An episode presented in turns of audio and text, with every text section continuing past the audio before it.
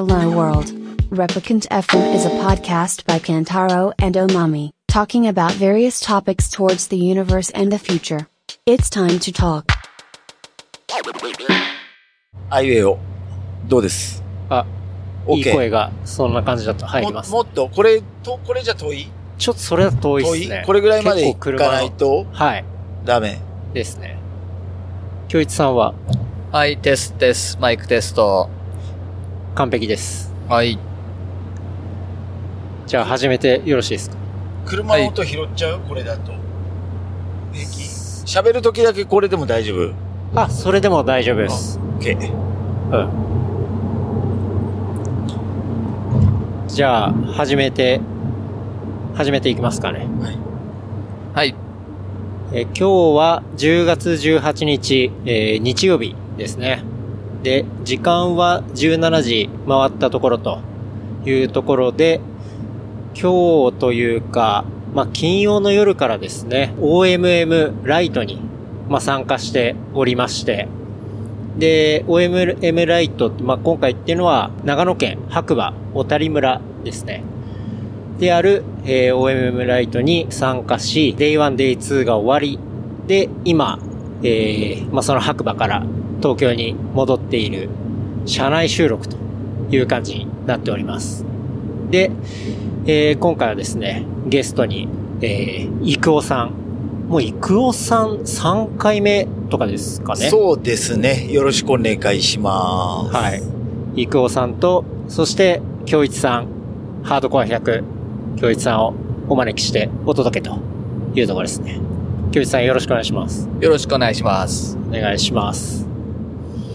で、今回、まあ OMM ライトなんですけど、まあ参加したのは、えー僕ら3人プラス、まあ上げおチームということで、えー JJ さん、そして水木さんがまあ参加し、まあ5人チームで出ましたというところになってますね。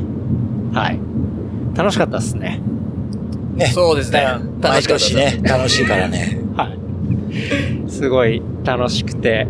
ただまあ、1日目の天気がね、ちょっと、あの、だいぶ最初にまあ雨降ったりとか、ねさ、寒かったね、今回ね。寒かったですね。寒かったですね。だいたい気温で8度ぐらいうん。っていうとこだったので、まあなかなかこう、まあ上、もう、スタートから結構シェルを着てるみたいな、まあそういう感じで、うん。まあスタートしまして、まあ天気的には若干厳しめだったんですけど、まあザーザー降りまではいかないで、一応最後の方には雨が上がってみたいな、まあそういう1日目でしたよね。うん。そうですね。そうですね。俗に言う OMM 日和。ああ、ですねそうですね。まあ OMM ってまあ具体的になんだってまあひょっとしたらこのエピソードから初めて聞いた方もいるかもしれないんで、まあざっくり説明すると、あの、まあ会場は先ほども言った通り白馬小谷村で、えー、Day1、Day2 あって2日間で、えー競うまあロゲーニングのゲームというところですね。で、わかりやすく言うとこう、なんだろうな、スタンプラリーみたいな感じで、まあ、地図が配られて、そこにポイントが設定されていて、えーそれを、あのーまあ、1日目に設定されたポイントは設定されたポイントで取ると。で、2日目は、またその、ポイント自体、あ場所自体は同じなんですけど、ポイント自体が変わって、でその2日の、えー総合ポイントで、まあ、競うみたいな、そういう、OMM っていうのはオリジナルマウンテンマラソンということで、まあそういう大会ですね。で、基本的に本戦っていう、あの、まあそれは二人だけでやる、あの、まあレースもあって、で、その本戦よりライト版っていうことで、まあ OMM ライトっていうのがあり、で、OMM っていうのは天気が悪いと、こう盛り上がるというか、なんかそういうノリがあるということなんですよね。悪天候万歳みたいなね。悪天候万歳。はい。というところで。まあ、ライトはね、ペンション泊も OK ですからね。あ、そうですね。はい。確かに。そう。本戦の方は、ちゃんとテントとか、まあそういうものを持って、こう2日間、あのー過ごさなきゃいけないんですけど、ライトは途中一泊ペンションとか宿とか、に泊まって OK と。OK と。はい。いうところなんで、まあ、我々は、あの、車中泊とか、あとはまあ、教教一さんは電泊でね。うん。ですね。あの、テント泊っていうところだったんですけどね。今回ちょっとトラブルがあって、あげおチームが、ね。なんあか、まさかの、うんはい。まさかのペンション泊。ペンション泊だったっていうことが、 day one に発覚するっていう。っていうね、ことがありましたけど。まあ、実は行きの車の中でね、あの、そうだぞっていう話を、まあ、伊藤さんともしていて、どうやらそうらしいみたいな話をしていて、じゃあちょっと、こう、伊藤さんがそれ聞いてないみたいな感じで、え、チームじゃないの？ワンチームじゃないの？みたいな。そういう、ちょっと伊藤さんぶち切れドッキリを、あの、仕掛けようっていうね。そうなんでね、本当はね。そういう話をしてましたけどね。まあ、実際はだいぶ申し訳なさそうに、水木さんが、ちょっと怒れない感じにはい。言われちゃったから、うん。優しく怒っといたけど。結局、やや怒りはしたんですね。そうそうそう。あまあ、ちょっと冗談気味にね、はい。言ってみたけど、うん。まあ僕もあの、怒んないっていう、ここのところの、なん、なんていうのかな。はい。大人になった証を、今、ね、うん。人生的に遂行中なんで、はい。あんまり怒りたくないんですよ。うん。伊藤さん、その、怒らないっていうのはなんか、なんかね、もうね普段でも怒ってないんだけど、まあ、お顔、顔と言葉尻はい。がやっぱり、こう、なんていうのかな。怒って聞こえるとかよく言われるんで、もうちょっと、こう、マイルドにはい。していこうと、50歳になったんで、あれ？ここは、今年50えー今年になったんです50歳なんで、あおめでとうございます。うん、丸く、行こうかなと。そういううん。感じで思ってるんで、はい。ね。みんなよく怒ってるって言うんだよ。俺のことを。いや、でも、昨日の夜とか、普通普通に怒ってましたね。いや、伊藤さんすごい騒に厳しいというか、えー。はい。まあ、あれは、なんていうの？なんつうのかな。ないよね。っていう。まあね具体的に言うと、その、ちょっとね、あの、ギャーっていうね、まあ声があったりして、伊藤さんがちょっとピリッとするっていうね、ことがありましたけどね。うん。あとは、なんだろうな、車のクラクションが、多分なんか間違っちゃって、ペーって鳴らした人いたじゃないですか。あ、来るとき。いや、あの、えっ、と、そのキャンプ場でご飯食べてる時に、はいありましたね、ありましたね。ありましたうんありましたね。はい。ペーってなった瞬間に、もう、脊髄反射で、もう、うるせえな、みたいな。なかなかね、この、脊髄反射感がちょっとすごかったですけどね。いや、ほんとね、普段怒ってるつもりないんだよね。うん。何にも、怒ったら黙ってる方が多いんじゃないかな。それさらに怖いやつですね。いや、でもね、そう。本当に昨日の夜は、毎年恒例のカレーも食べて、まあ、デイワン走り終わった後に、まあ、ご飯みんなで食べますけど、そのカレーをね、あの、京一さんがまた、こう、湯煎で持ってきてくれてですね、それをいただいたりしましたけど、今回ね、カレーアップ調でね、あの、カリアップ。あ、カリーアップ。カリーアップか。うん。盛り付けだけ。ね。カレーは今回2種でしたね。そうですね。去年と同じ感じで、ん豆のカレーと豚のカレー。ですね。うん。ポークビンダルとダルカレダルカレーでしたね。あれも美味しくて。揚げおチームは初めて京一さんのカレーを食べたんですよね。ー。ああ、そうかもしれないですね。うん JJ は間違いなく初めてです。うん。水木くんもうん食べたことないんじゃないのかな。そうですよね。で、まあ二人とも美味しいって言ってましたし、やっぱ走った後にあの酸っぱい系のカレーが僕は本当に好きで、うん。まあ本人を目の前にしてまずいって言えないよ。それだいぶ失礼なやつになりますしね。せっかく家から作ってきて、湯煎できるパッケージにして、盛り付けまでしてくれて、感想まずいってやばくないですか？これまずいな、つって。いや今いやいやいや回ね、5人分だからね、うん俺は今日一大変だから、うんもしまだ作ってなければ、いいよってああ、言った時にはもうできてたという。うんうん。うんそうそう、ちょっと事前の日程が忙しくて、早めに作って冷凍しておいたんですよね。うんうんうん。そう。だから、あれは本当に、まあ、すぐ湯煎できるものだから、現地でもね、温めるだけでうんうん。食べられたりして。すやっぱり戻ってきたら、うん。結構すぐご飯食べたいですよね。そうですね。疲れてお腹空いてるから。うんうん。確かに。俺はどっちかっていうとその場で作ったやつの出来たてを食べてもらいたいんだけど、はい。うん。まあそれちょっと時間がかかっちゃうからどうしても。うんううんん。そうです OMM の時はもう、サクッとうん。仕上げられるスタイルで用意してきうん。きてます。走った後腹ペコになりますしね。うん。ほんと腹ペコですよね。だし、まあ、ライトはそうでもないけど、本線とかだとやっぱり寒かったりするんで、うん外にいる時間をなるべくこはい。う、少なくしたかったりとか。うん。まあ、安定の美味しさだよね。ね安定の美味しさでしたね。まあ夜はやっぱりちょっと冷え込んだりはしましたけど、なんか思ったほどではなかったっていうか、うんうんうん。うん。そうですよね。そういう感じでしたかね今。年は例年と違ってうん。10月開催だったから、あ、そうですね。寒いと思いきや、まあまあ耐えられる感じだった。うん。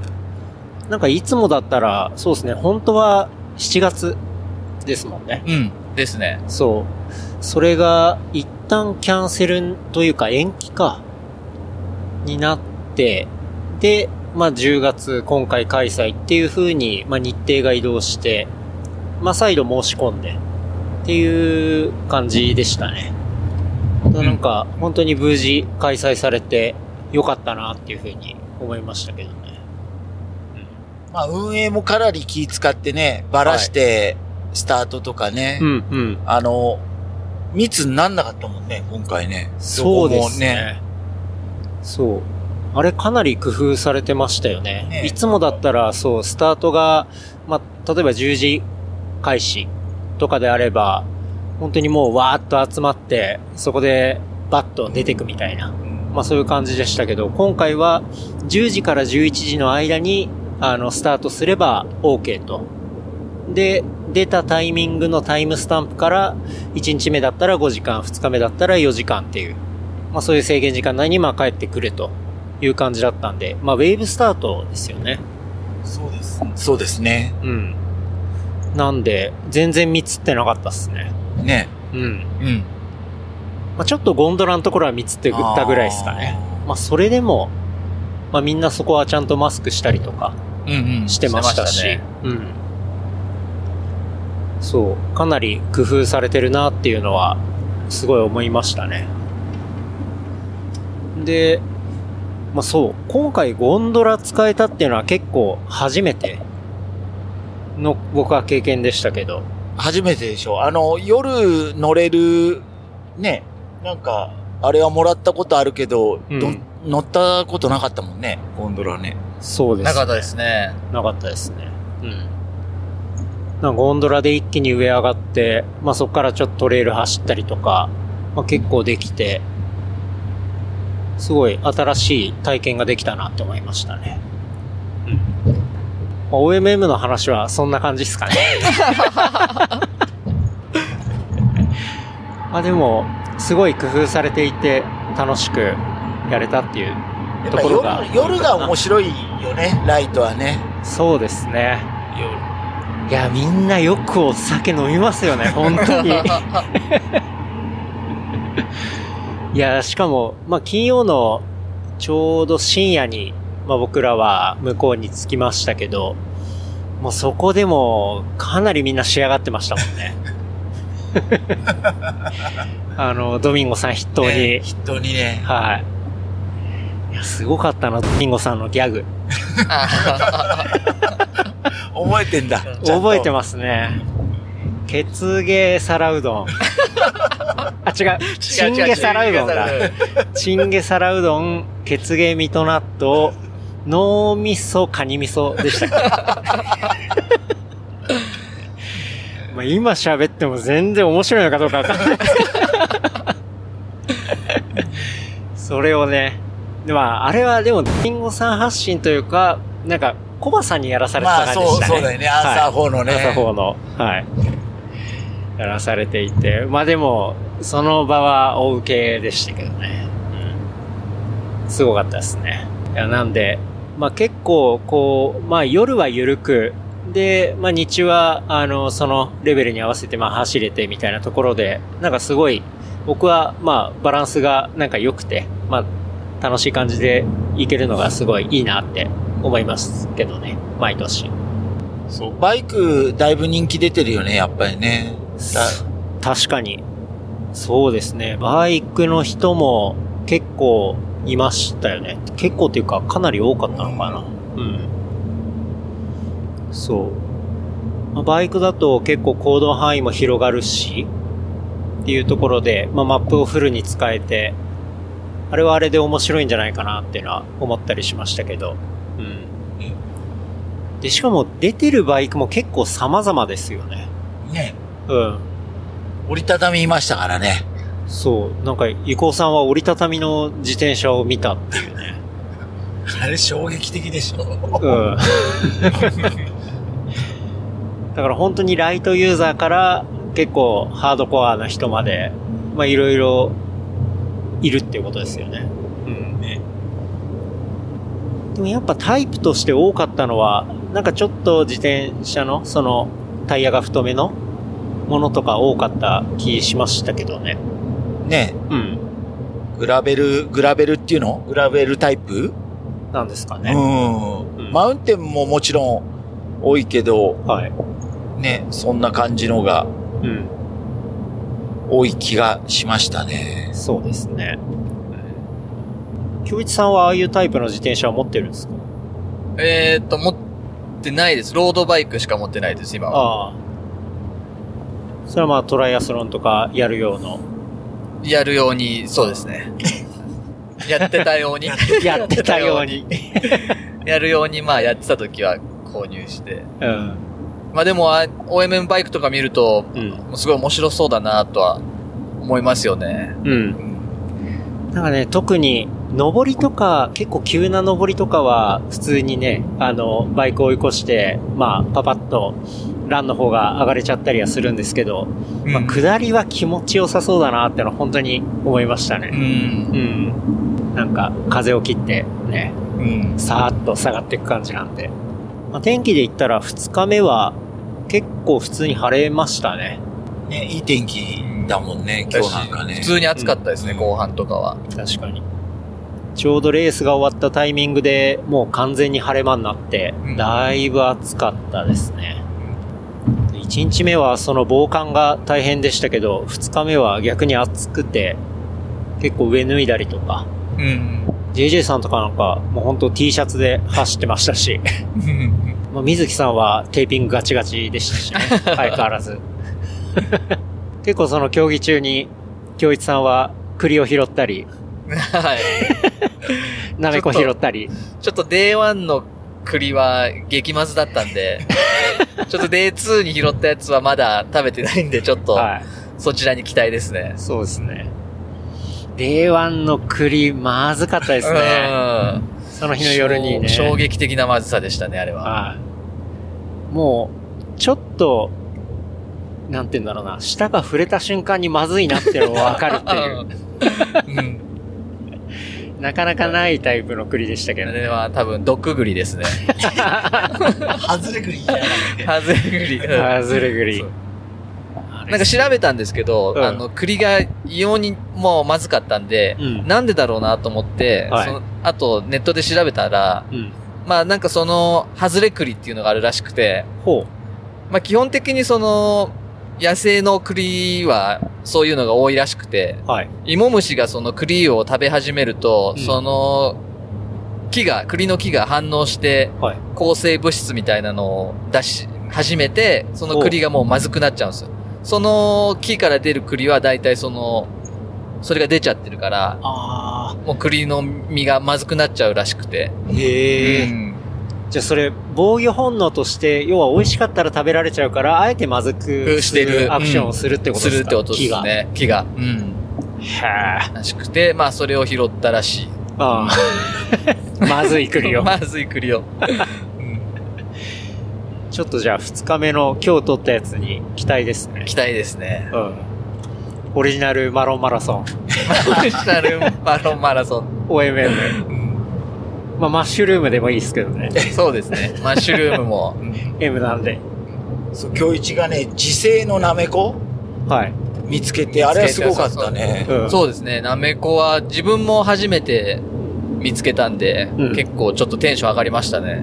ただ、えっと、その日はちょっと、キノコを収納する袋を持ってなかったんで、うん。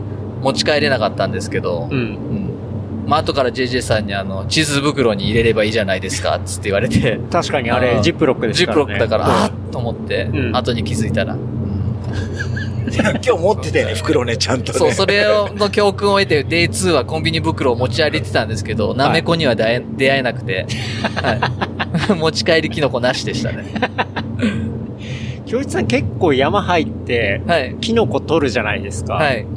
あれ、なんか一般的に言うと、その山入って、こう、素人の人がキノコ取って食べたりするのは危ないみたいな。うーん。なんかそういう話ありますけど、言いますよね。それで、どうなんですか？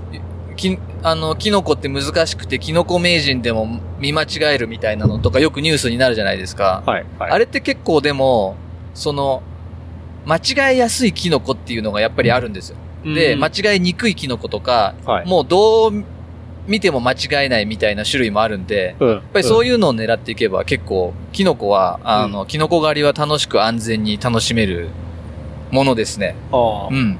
僕まだ当たったことないです。すごい。うん。ちゃんとね、今日ね、はい。キノコ本持ってたから。あキノコ図鑑。う んキノコ図鑑。キノコ図鑑持ち歩いて四六時中最近は読んでます。それハードカバーの本ですか？いや違います。ポケット図鑑ですあ、。ポケット。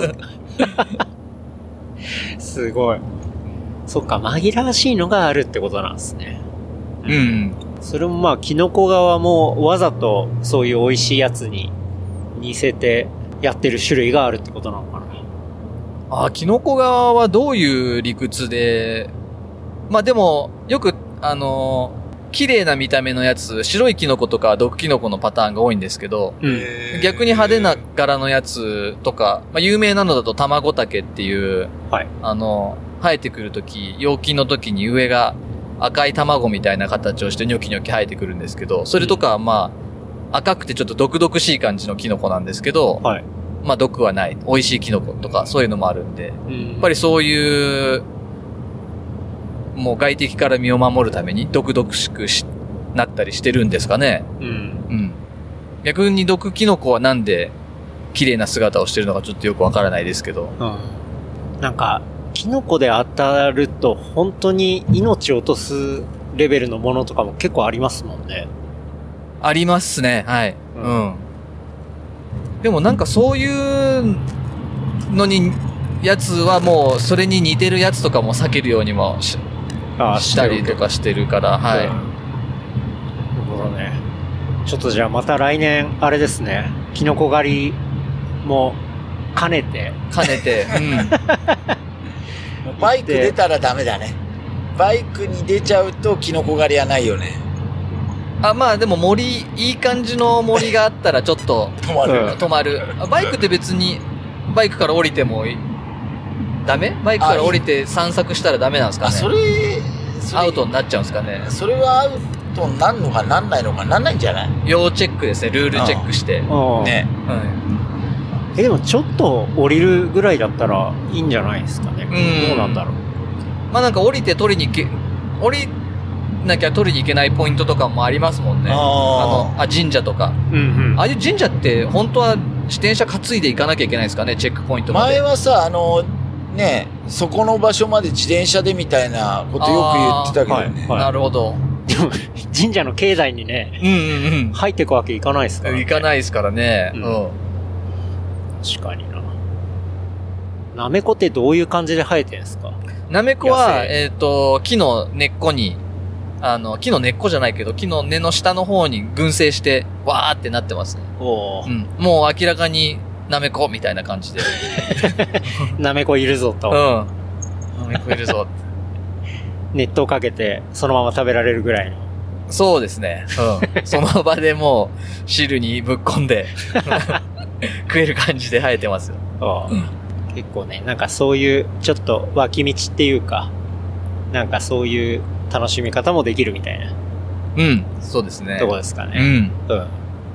今回は、まあライトの方ですけど、1日目雨降りそうだったんで、みんなだいたい靴2つね。持ってきて、持ってきていて、マジか。はい。みんなすごい用意周到ですね。全くそんなこと考えてなかったな。あ、そう。はい。俺、レイン、レイン3枚持ってきたからね。レイン3枚。レイン3枚。3枚は必要ないでしょう、さすがに。結構濡れたレイン着たくないじゃん、2日目さ。あそれ、3枚目は？ね、3枚は予備？何の予備？まああの、荷物制限がないから、いくらでもね、ね確かに。はいうん、車の中に。ねうん。なんかちょうど、このライトの1日目は、こう、得点が高いところが、1日目はトレイル。で、2日目は、まあ、ロード、メインのところが割と得点が高くて。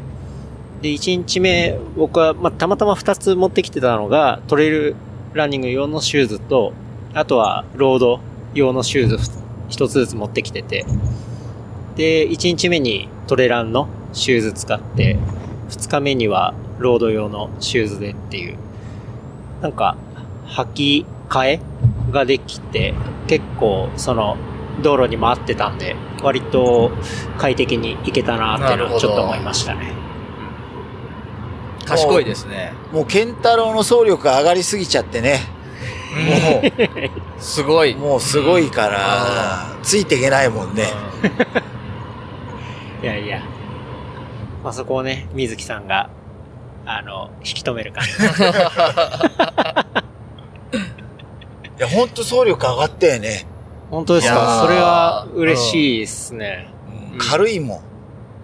軽い。めちゃくちゃ軽い。軽いねうん軽い後ろから見てると、なんか、羽が動いてるみたいな。そう、駅伝選手でね、うんほんと、青学にいてもおかしくない感じ。確かに母校ですし、僕は。そうですね。いや、結構、体重自体も、最近ちょっと減ってて、うん。軽くなってるし、まあ走ったりしてるから、うん。ちょっとそこら辺はようやく成長してきたのかなとか、きょ、あの、京一さん、伊藤さんに言われると嬉しいですけどね。ええほんとすごいよね。走り方も。いうんいや、なんせ、僕が走り始めた最初が、その2年前の OMM ライトなので、ある意味きっかけというか、そう。それはちょっと嬉まあ、しいです。ケンタロウも100マイルやるだろうけど、けども、多分ね、短い方が合ってんじゃないかなって。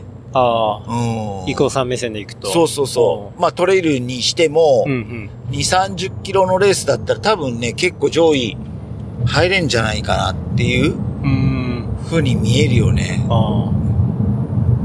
確かに僕結構その、それぐらいの距離とかすごい好きですね。なんか、集中力が続くっていうか。ああ、多分、結果出ると思うんだよね。うんうんでもまあ、レースもなかなかまなくあ今ねないですか？本当に今ないからうね。ん。伊藤さんとか京一さんは、まあ、次、その OMM の本戦で、他なんか今後みたいなのあったりするんですか？今後？今後、どう？どうですか、バーディ？ー。僕は、まあ、そうですね、レースは、まあそんなに早くは走れないんで、まあ出るのはないですね。OMM だけかなって感じです。うん伊藤さんは？僕もちょっとね、あの、思考が変わってきて、そう、思考ね、思考がね。変わってますもんねうそうそうそう。まあ、それは何に変わっていってるかというと、あの、筋トレですよね。そうなんですよね、今はね。はい。はい。そっちに重点がかなりいっちゃってるんで、伊藤さん。がその筋トレにハマっていったきっかけって何だったん。ですかとね、なん。だろうななん。だろうね。なん。だろうねって。京一さん。に聞いてますけど。あえーえっと、あの、筋トレ、一番最初にピストや、が、ピストブームが衰退してきた頃に、はい。一気に痩せ衰、痩せた時は、はい。一気に痩せた時は、あれは、あの後は筋トレしてたんですか？あれはね、あの頃からまあ、自重、自重トレみたいな、と体幹はやって、ずっとそれはずっと続けてるんだけども、うん。うん、そうだね。まあでもなんかその時からちょっとワンステップ上がった感じがしますよね。そうそうそうそう筋トレの筋トレが、筋トレ熱が。うん、かなり、かなり上がってるよね。うん。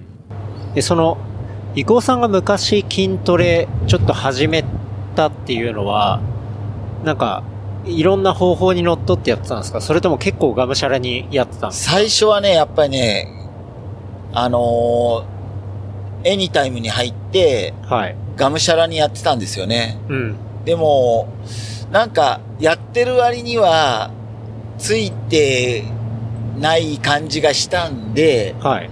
あのー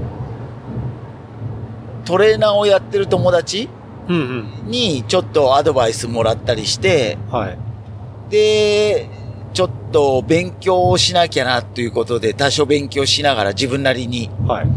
で、やり始めたら、やっぱり効果が変わりましたね。うん。うん。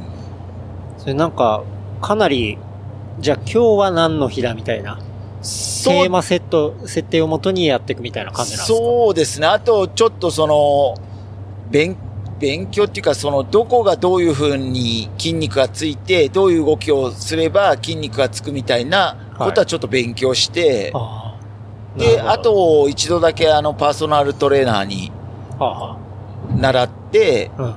こうした方がいいよっていうのは、あれして、今やってますね。うん。結構じゃあそういうメソッドが大事っていううか。ん、結構やっぱり、ただやるんだと、うん。うーん、まあ食事もそうなんですけども、はい。つかないんですよね。うん。筋肉がいいものが。うん。なるほど。それ、まあ、パーソナルトレーナーとかまあ教えてくれますけど、ええ自分で勉強したりっていうのは本読むとかそういうことですか？そうですね。本読んだり、はいそのトレーナーの友達からいい本を聞いて、はいその本買って、うんあとは、まあ、い今でいう YouTube、YouTube の、はい。そういうチャンネルを結構、なるほど。かなり見ましたね。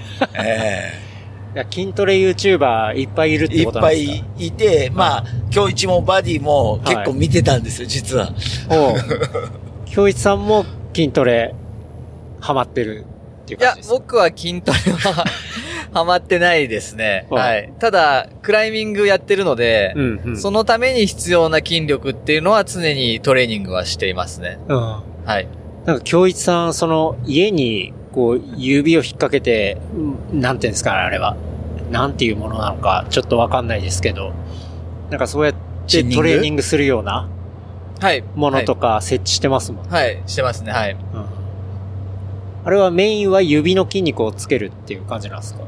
ああ、そうですね。まあ、指に筋肉がないんで、指力とか保持力とか、あの、クライミングでは言うんですけど、うん。指を曲げた状態で、それが、まあ、負けないように、あの、するために、前腕の筋肉だったり、肩の筋肉を刺激するような、えっ、と、トレーニング器具。まあ、器具って言ってもすごい薄い板を、こう、あの、家の壁に。家の壁につけてるだけなんですけどね。それにぶら下がって、はい。なんか家がジムみたいになってて。あ、あっちのジムみたいになってるベランダのやつですよね。あと、なんか、玄関。あ、玄関はそうですね。あっちは家ですね。家は玄関に、えー、そういう、そういう板を設置してて、事務所にはベランダを改造して、うん。はい、壁作ってます。ってますもんね。いや、なんか、玄関であれやってるってのはなかなか絵的にすごくて。伊藤さんは、じゃあ、それで、今、どっぷりハマり。そうですね。どっぷりですね。かな？どっぷり？いや、どっぷりですよ。そのことしか話さないじゃないですか。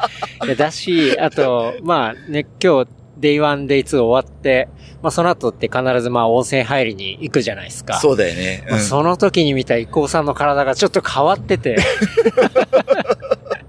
バキバキだなと思ったんですよね。あありがとうございます。嬉しそうだな。なかなかね、やっぱね、体を褒められるって、人の前で裸になんないから、うんうん。ないじゃないですか。確かにで、。しかも今年コロナで、はい海で裸になる行為もなかったんで、ああ、あんま行けなかったといや、あ、の、海の家もないし、ああ、はいはいはいはい。ね。そっか。そうそうそう。なかなか、どう俺の裸みたいな、うん脱。がないじゃん。うん。なかなか見てもらえる、せっかく鍛えてるのに。そうそうそうそう、見せ場がないみたいな。人の目を浴びる場所がそうそう。少なかったからってね、ことですないからね。うん。そう、それで行くと、銭湯とかはいいんじゃないですか？そしたら。まあ、それ、ね、あっちの人が来ても困るんで、うん まあでもね、いや、すごいっつって褒められるかもしれないですよね。ねうんでもね、もうだんだんわかんなくなんでね、自分で。はい。その、成長が、うん、うん。成長がやっぱり、毎日自分の体み鏡で見てるんだけども、うん。まあ写真も最初のうちは撮ってたんだけども、はい。やっぱりその、たまに会う人の方がわかるじゃん、やっぱり、その辺は、ね。まあまあ、そうですね。うん僕も今回、まあ久々にね、イコさんに会って、で、まあ風呂入ってみたら全然違ったんで、おおっと思ってう。ん。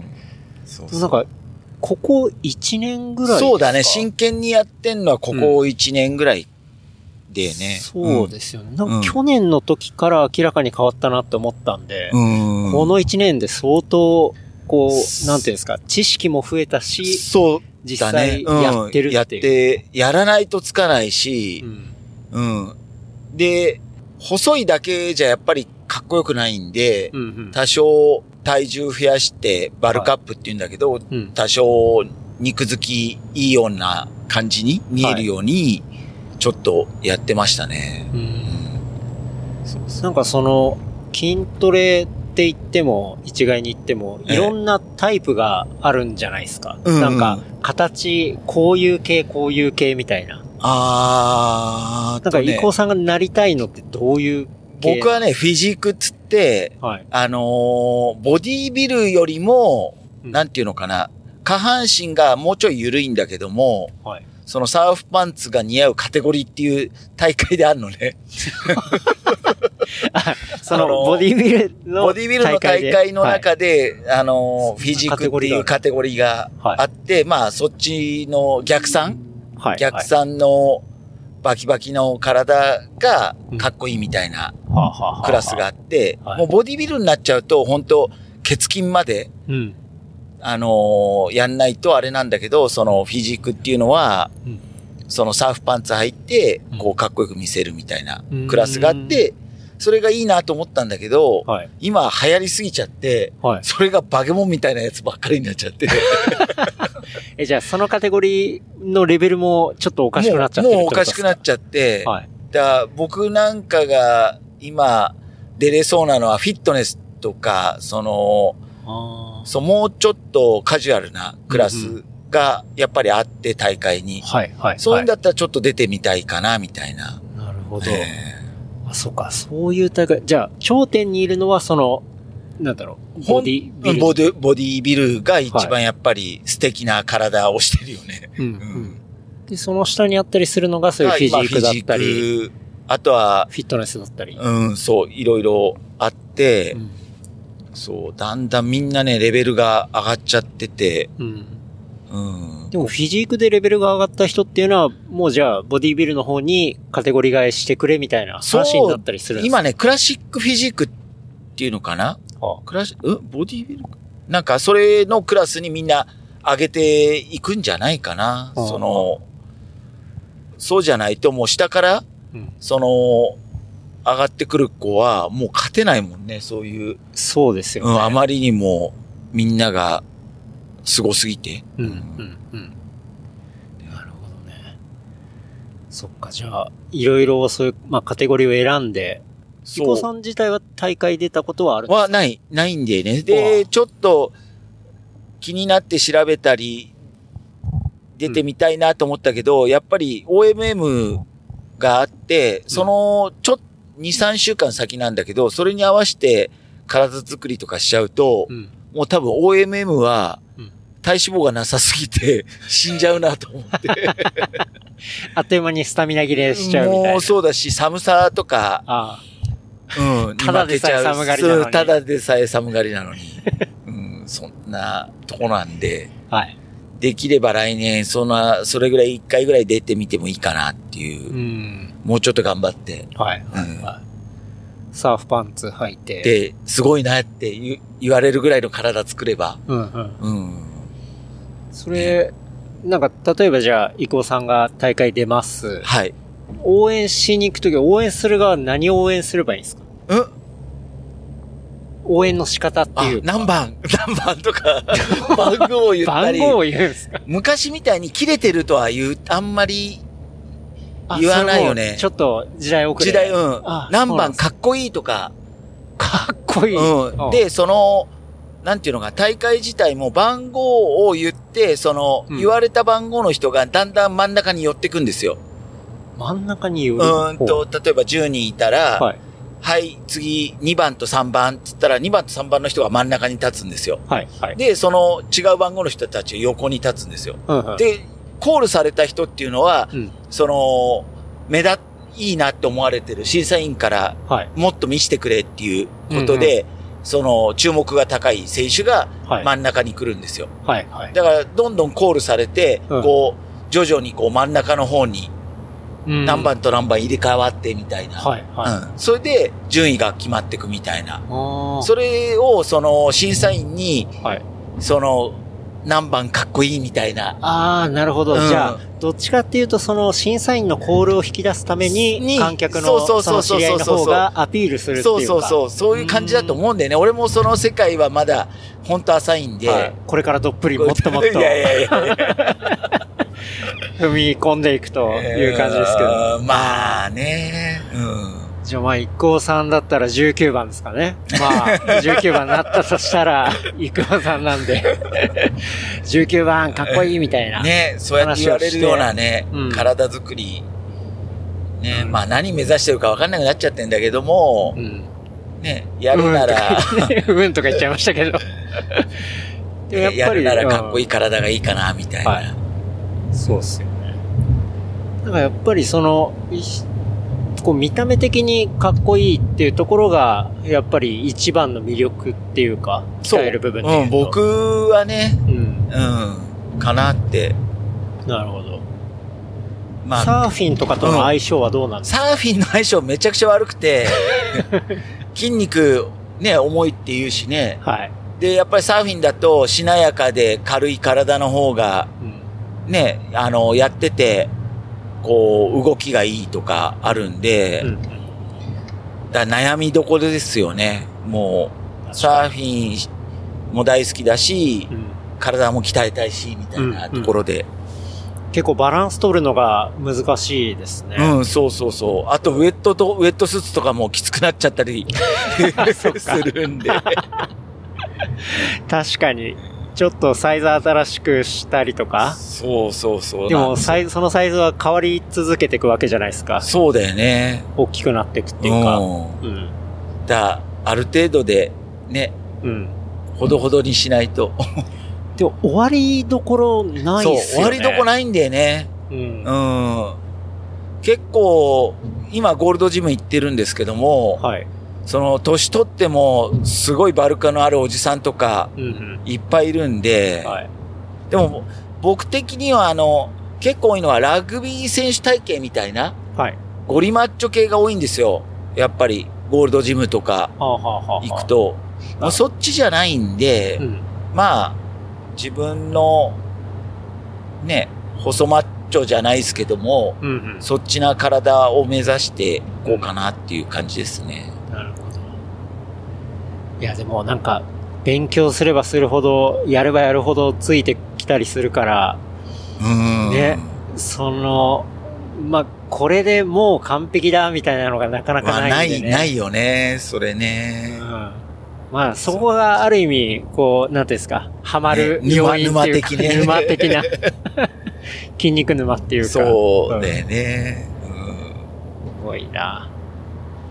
まあでも、面白いっすね。筋トレも意外うんに、やっぱり。うんジムはどれぐらいの頻度で行くんですか？今はね、あんまり自宅に結構揃えちゃったんですよ。はい。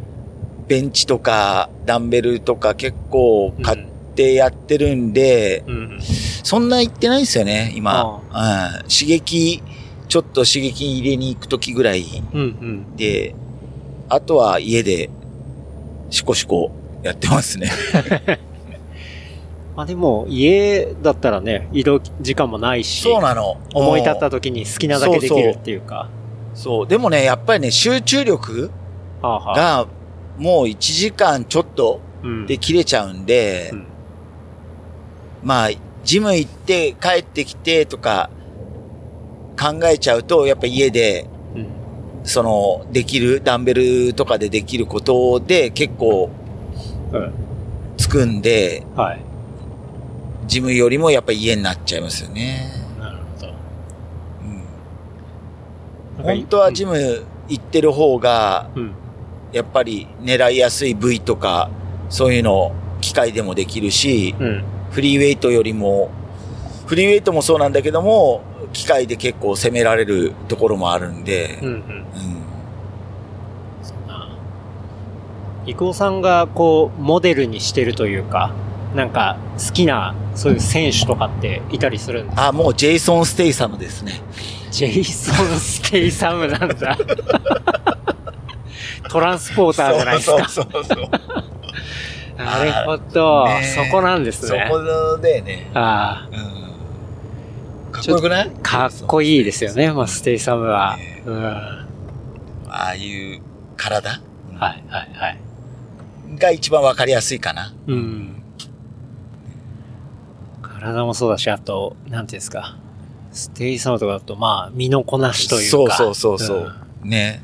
格闘技とか。ねそう。本当はね、ボクシングもやりたいんだけど、やうん。っぱ痛いの嫌いだから、はい。なかなか手出せないんですね。痛いの嫌い。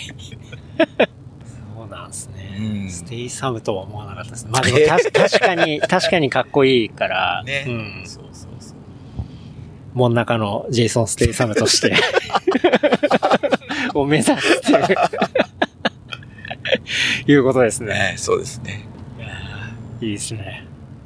まあなんか今ピストの、昔のピストの仲間もはい。結構筋トレしてるの。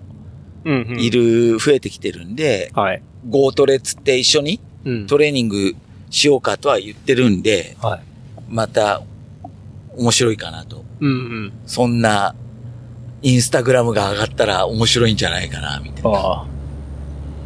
確かにな、インスタグラムで結構そのおすすめとか、筋トレの人とか時々出てきますからね。すごいよね。うん。特に、なんだろう。僕、女性のそういうボディービル系の人、うんこれなぜか結構時々出てくるんですけど、なんかもそれ俺がフォローしてるから。う、かもしんないですね。確かに。その友達に伊藤さんがいて、うんそれで伊藤さんが、まあ、見てるとフォローしてる影響っていうのが、僕のにも出てんのかもしれないそう。それかな。うん。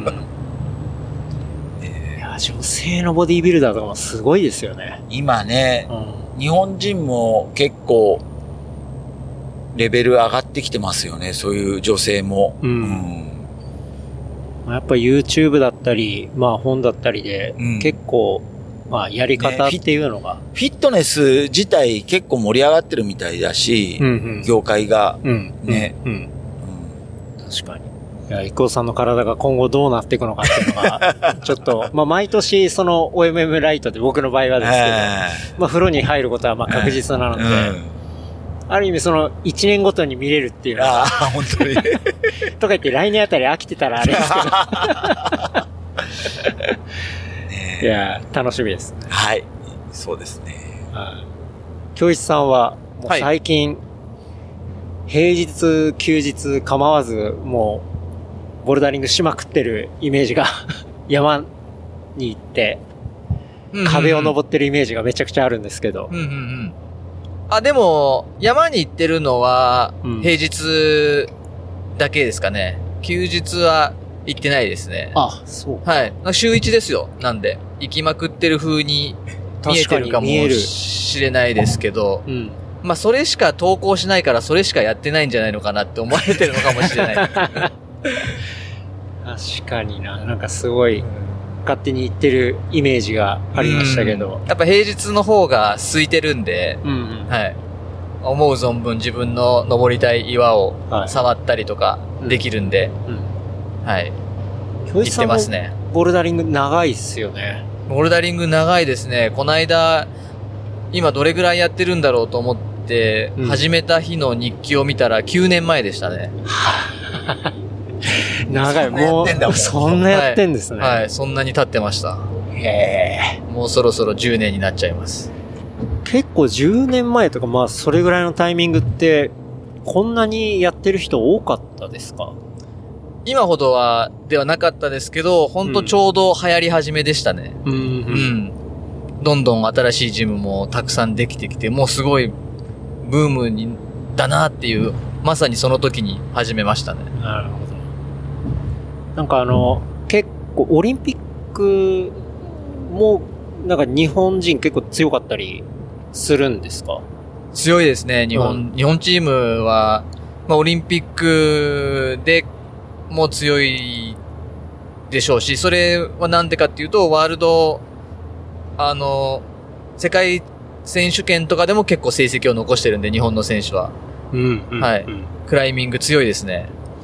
なんか僕はもう、京一さんのツイッターとかだけですけど、なんか結構日本人のなんかそういう強い情報っていうのが、あの、上がってくるんで、ボルダリング日本結構強いんだなっていう、なんか印象があったんで、はい。うん。強いですね。なんかそれも結構特に女子の情報が、なんか京一さんから流れてくる感じなんですけど。はい。うんそれは僕が女子のボルダリングにしか興味がないから。だけど、あの、男子も強いですよ。あ、男子も強いはい、です、男子も強いですはい。男女ともにうん強いですね。ケンタロウやったことないの？僕は1回2回ぐらいやったことありますね。でも軽いし向いてんじゃん。向いてそう。ね、向いてそうだよね。でも僕手ちっちゃいですよ。とか、どう、どうなんですか？なんか体格っていうか。あそ、こでも、その手の小ささとかも、うん例えば、あの、その面白いのは岩場に行けば、はいその手が大きい人は、うん持てない小さいホールドとか手の小さい人が持ちやすかったりするんですよ。ああ、はあ、はあはあはあ、なるほど。はい。だからその課題によって、その人の体型で登りやすい、登りにくいっていうのも結構出てくるんで、体格差が。うん。うんはいうん。だからあの、腕が短い人、長い人、その、それぞれ、長い方がいいのかって言えばそうでもなかったりする時もあったりするんで、へえ。はい。その辺は、あの、全然カバーできるのなんです。ね。はい。むしろその、細いのに結構筋肉があるみたいな、ケンタロウみたいな体型は、そっちがまあ多分すごいアドバンテージだと思います。うー。うんん。体脂肪率が低いっていうのは、めちゃくちゃあ、うん、有利です。そっか、まあ軽いからその分、あまり腕の筋肉とかに、まあ負担もかかんないしみたいな、っていうことなんですかね。はい。で子供とかはすごい強いです。子供、はい。結構ちびっこもジムとか行くとやってたりするんですか？子供多いですね。はい。うん。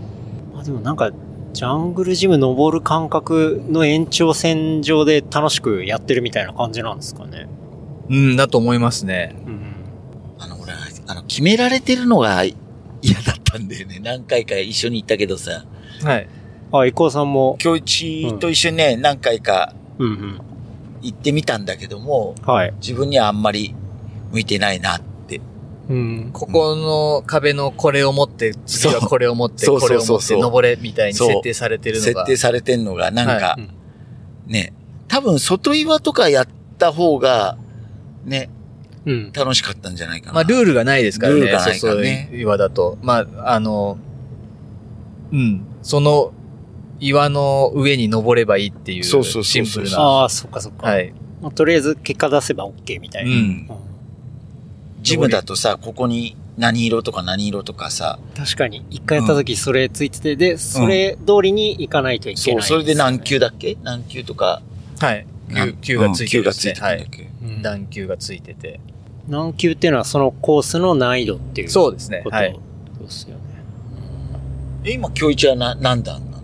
何段まで行ってないです。有段者にまだ何帯ないですなんですか？何帯？白帯です。白またよく。それ、その難易度っていうのは、全国の、その、ジムで、だいたいこれぐらいだったら、この級だよね、みたいな共通のものがあるっていうことなんですか？あるはずなんですけど、うん全然ジムによってその球の難しさは違いますね。あ、違うんですね。はい。全然違いますね。はい。岩場とかでもやっぱり違いますね。うん。はい。まあ、特に日本はめちゃくちゃグレーディングが辛い傾向に最近はなってる様子で、うんうん。はい。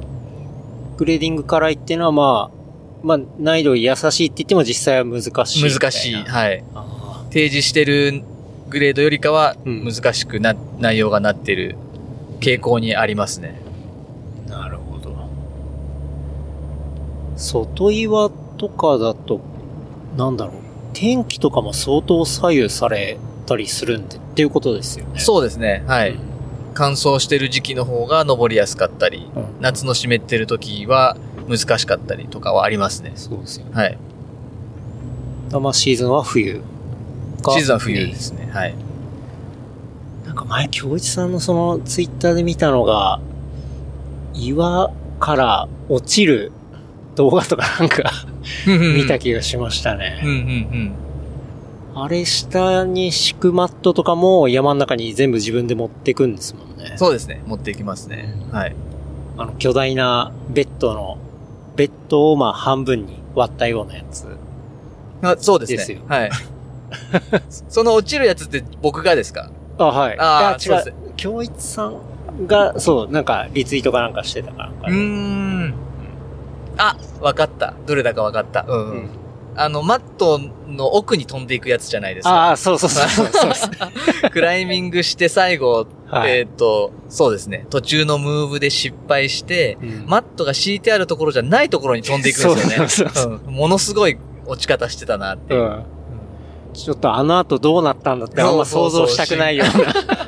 心配ですよね、あの人。生きて帰れたのか。でも結構自然相手にするっていうのはまた、ジムとは別の面白さがありそうですね。ああ、全然ありますね。うん。だからもうコロナになってからジムに行けなくなったんで、はい。あの、外岩にもっと行く、行ける、行くようになったっていうか、まあ、うんうん外に出れるようになってからは、うん外岩になるべく行くようにしてるんですけど、はい。それでまあ家にそういうものを作ったりとかして対策してるんですけど、やっぱ外の方が断然面白いですね。うん。やっぱそこにルールがなくて自分で考えて達成するみたいなそうですね。はい。ところの面白さみたいな。はい。かつ自然だからコンディションもコロコロ変わるしう。うん。そうですね。うん。いやでも、本当懸垂すごいよね。今日一の懸垂ね、見てるとね。うん。時々上げてますもんね。そうそうそう、指だけでうん。やるからね。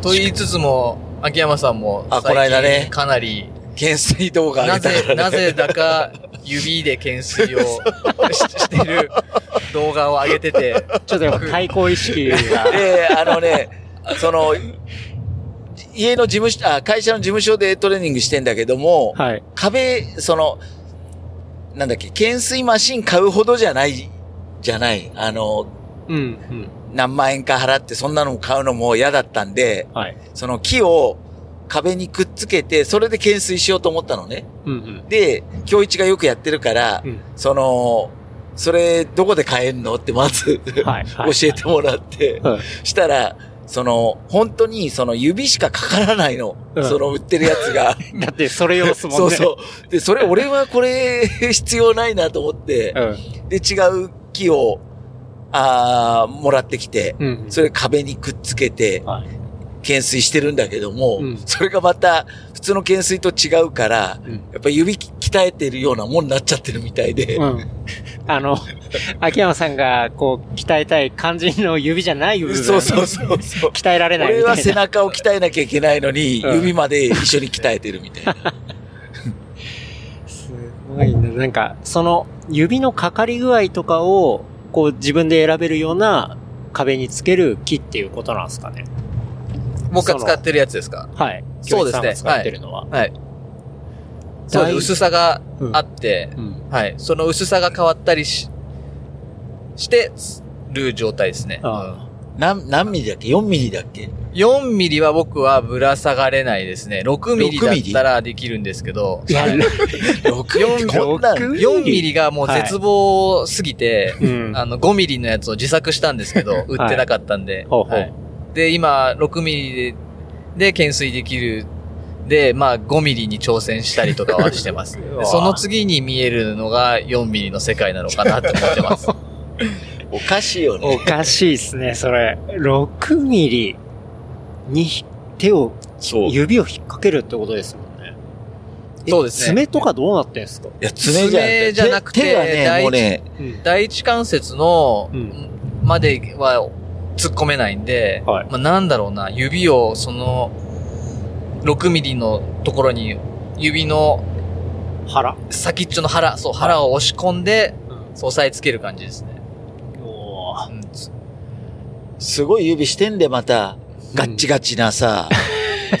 いやいや、指自体は普通の人の指ですよ。あ、指じゃなかったっけ？どうだっけ？皮ですよね。皮だよね指皮がガサガサになってるんですよそう。ねで、。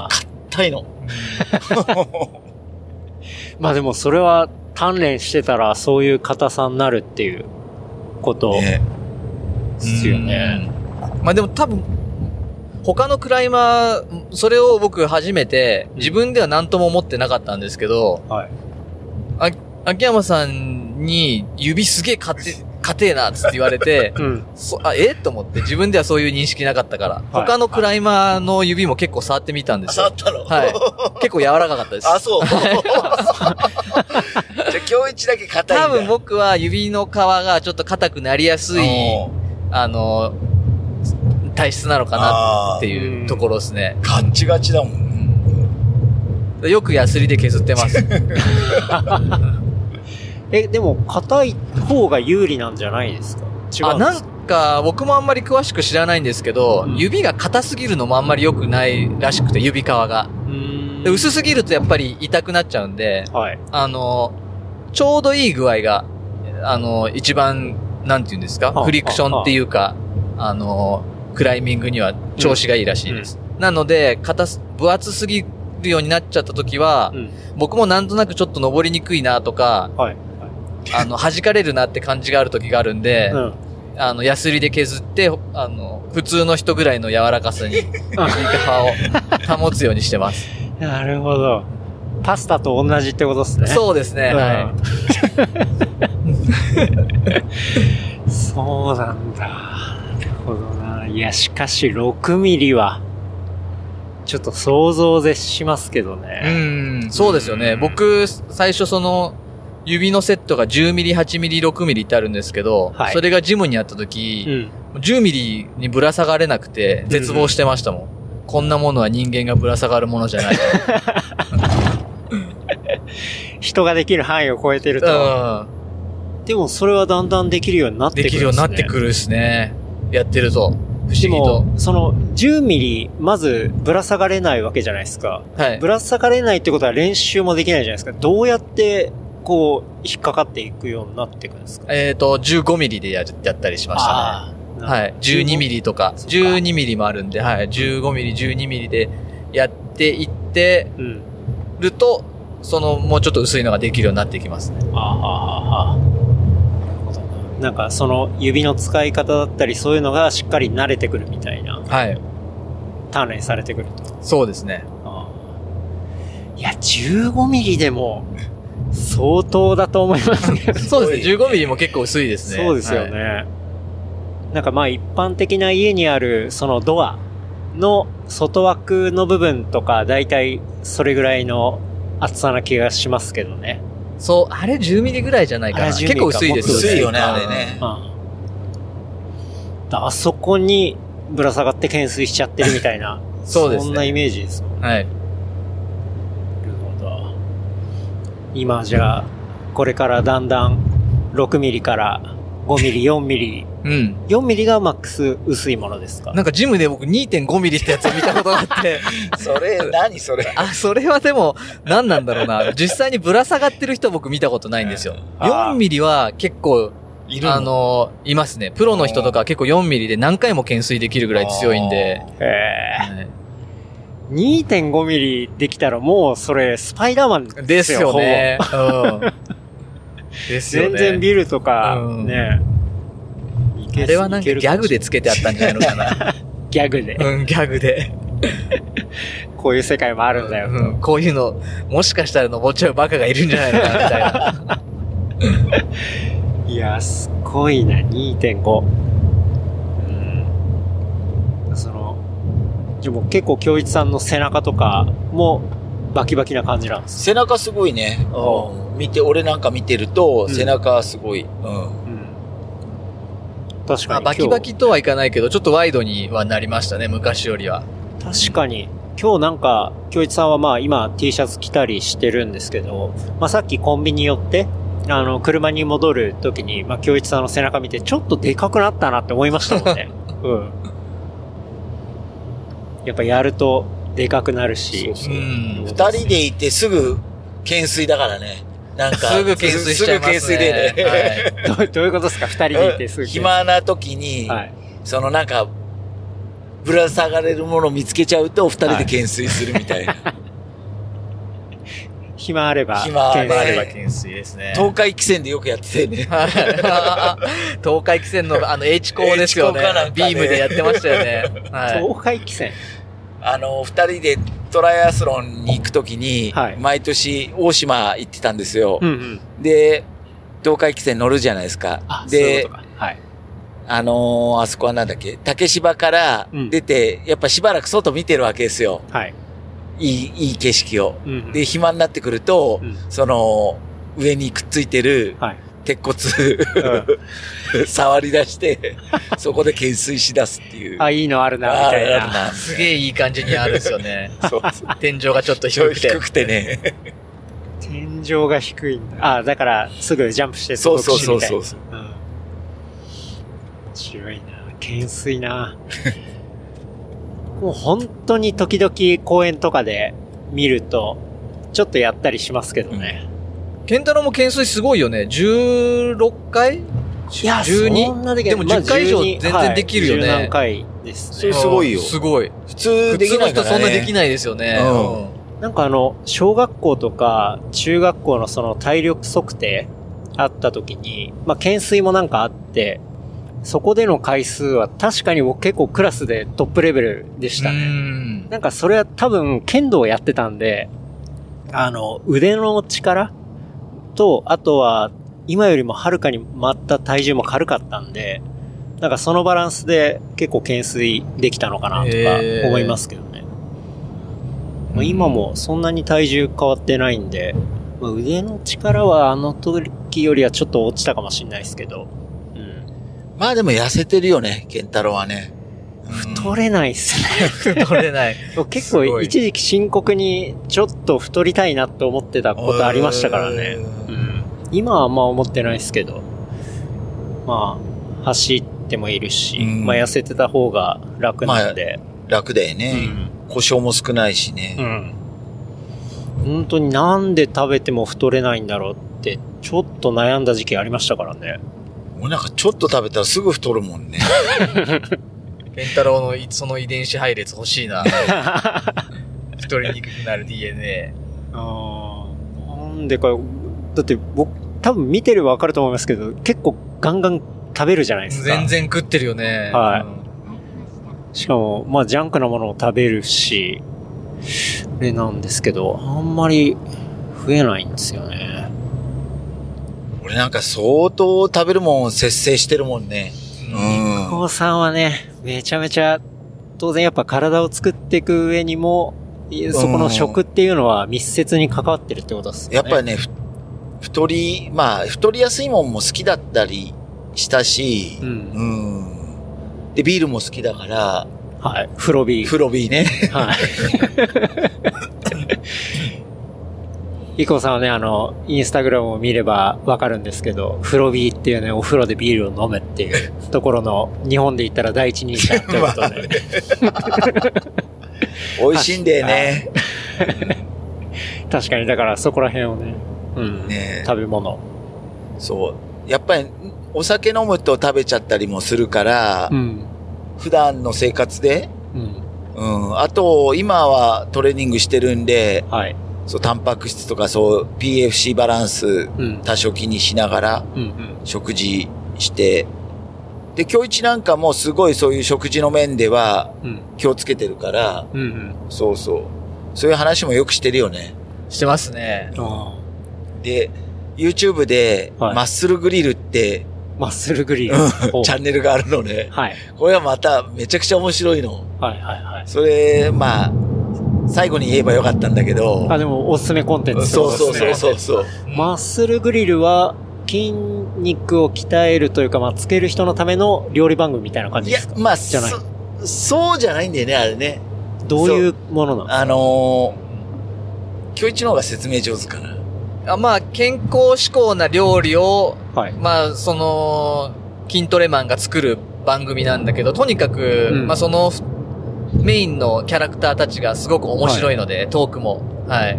何人かでやられてるってことなんあですか、基本は二人ですね。はあ、はあははい。ただ、その、時々登場する、その、筋トレ界隈の人たちもいて、い、はい。はい。まあ、基本、出てくる人たち面白い。そう。は なんか筋トレ界隈の人でテレビ出る人とか、そういうメディアに出る人ってなんかキャラ濃いですよね。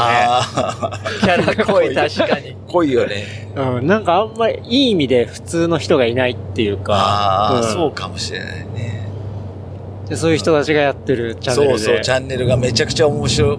俺らは、二人はすごいハマって、うんうん。で、その料理を京一が作ってくれるのよ。お自分で。いいっすね。はい。そうそう。そのマッスルグリルで、まあちょっとネタバレになっちゃうんですけど、はいよくやる料理が、うん。10号炊きの炊飯器を使って、うん。まあいろんなものをぶっ込んで、うんただ炊くだけ、炊飯するだけでできる料理っていうのをメインにやっていて、へまあそれをやるために僕10号炊飯器買いましたからね。10号炊きの。普通、ちゃめちゃ。普通15炊き持ってないからね。うん。10号炊きってかなりでかい。かなりでかいじゃないですか。ねはい。うんで、その10号炊きで、あの、作る1日分の食事みたいなのを、はい。あの、あるんですよ。マッスルグリルで。はいはい10号炊きでにも、あの、とりあえず材料をぶっ込んで、うん炊飯って押すと、うんまあ、美味しい料理が出来上がる。うんで、それを1日を通して、あの、食べると、うん。栄養価も、うん。カロリーもバランスの取れた食事になるっていう、はい。魔法の料理みたいな。魔法の料理みたいな感じなんですよ。だから何も考えずにそれを毎日やってれば、うん筋肉もできるし、うん痩せることも痩せできる。ることもできるっていう。へえ。しかも、ね、ぶっ込んでつ、もうポチッと押しただけでできるってことは相当時短にもなるし。めちゃくちゃ時短ですね。はい。い。予約で夜やっておけば朝にもできて、それを朝から寝る前までに食べ尽くせばいいだけです。で その間にな、それ以外のものは何も食べない。食べないっていう。でも10号炊飯器で作るって相当な量なんじゃないですか？そうなんですよ。相当な量じゃないですか。はい。それをたくさん食べれるのにうんうん太らないっていう魔法の料理なんですよ。それ、興味ありますね。うんいいっすね。うんでも食えないよ、10号炊きの量は。うんいや、僕も絶対食えない。俺は5号炊き買ったのね。あ5号 炊き作って、あ。はい。もう、食い、くうん。あ、それでも厳しいですか？うんでも今日一はちゃんと15だけ買って15だけ買って。はい まあでも、その、筋トレしてる人たちと必要なカロリーが全然僕違うんで。消費カロリーが違うからはい、ね。筋肉量も、あの、身長も全然違うから、それは10号マックスでは作ってなくて、6号ぐらいの量でとかってはやってますけど、えーまあ、とにかく10号炊きでうん。やるのは楽で便利ですね。なるほど。しかも結構勉強、その食の勉強にもなるるよね。ああめちゃくちゃなりますね。料理のカテゴリーとしてはどういう系の料理になるんですか？その15炊きのっていうのは。ゴミ。なあー沼じゃないですか。沼沼系。あ、出た。あ、それが沼なんですうか。んなんか、その、二人のツイッターとかでよく沼っていう言葉が出てきて、何なんだろう全然よくわかんないなと思ってたんですけど、あれは、んあれが沼っていうものなんですね。出来上がりが沼みたいに見えるから沼っていう。確かに。ネーミングから派生して、それのいろんなバージョンを、いろんなバージョンがそのマッスルグリーの人たちが作ってるんですよ。うん。確かにあれ見た目沼にしか見えないですよね。なんていうか、彩りとかとりあえず置いといてうん、なんか、割とペースト状うんうんうんぽいそうですね。ものっすよね。うん。うん。なるほどな。あれを一日で。ずっと同じですよね、味。ずっと同じもん食ってんの。なかなかストイックな 感じですけど。なんかさっきちょっと言ってた PFC? PFC バランス？うん。とか言ってましたけど、それは何ですか？はい、京一さん。あ、俺ですか ?PFC は、えっ、と、三大栄養素のプロテイン、タンパク質、はいファット、脂質、はい。はい。えーカーボハイドレート、は炭水化物炭水化物。うんの、えー頭文字を取ったので、その栄養素の分配をどういう風にすると、どういう時にいいかっていうようなあ。ああ。PFC バランス。はあ、はあ、は筋トレするためには、えー、と減量するときにはとか、それぞれの時の P と F と C のバランスみたいなのがいろいろあって、あ。なるほど。その黄金比があるってことなんですね。何対黄金比が何対そうですね何みたいな。はいあなので目的に合わせてそれを調整して、あうん。それにあ、あの、そういう食事を取るといいっていう。1日で何グラムずつ取るみはい、たいな。はい、はい、はい。なるほど。なの、で、その、例えば摂取カロリー、あの、1日1500に抑えてダイエットしようっていうところで、それを全部脂質で取ってたらう、ん。効果はなくて、うん、うん。うん、もちろんタンパク質も炭水化物も含めて1500取ることが大切っていう。はあ、はあ、はあ。うんなるほどな。それってもう結構多分、プロ選手とかの、あの、あれですよね、フードのスペシャリストとかが結構管理していくようなものだけど、そういう情報っていうのも、まあ、得れば自分でもできたりするっていうことなんですね。そう、あの、トレーニングノートとかでも、もう前の方に必ず 100g あたりの、その、何が、炭水化物は、うん。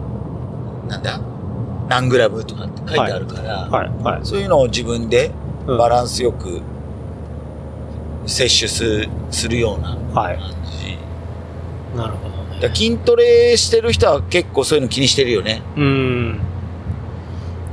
確かに、まあ、かなり、そこら辺とかも意識高くうん。やってる人が多いって多い、いうことなん多い、ですよね。うん。すごい多いよね。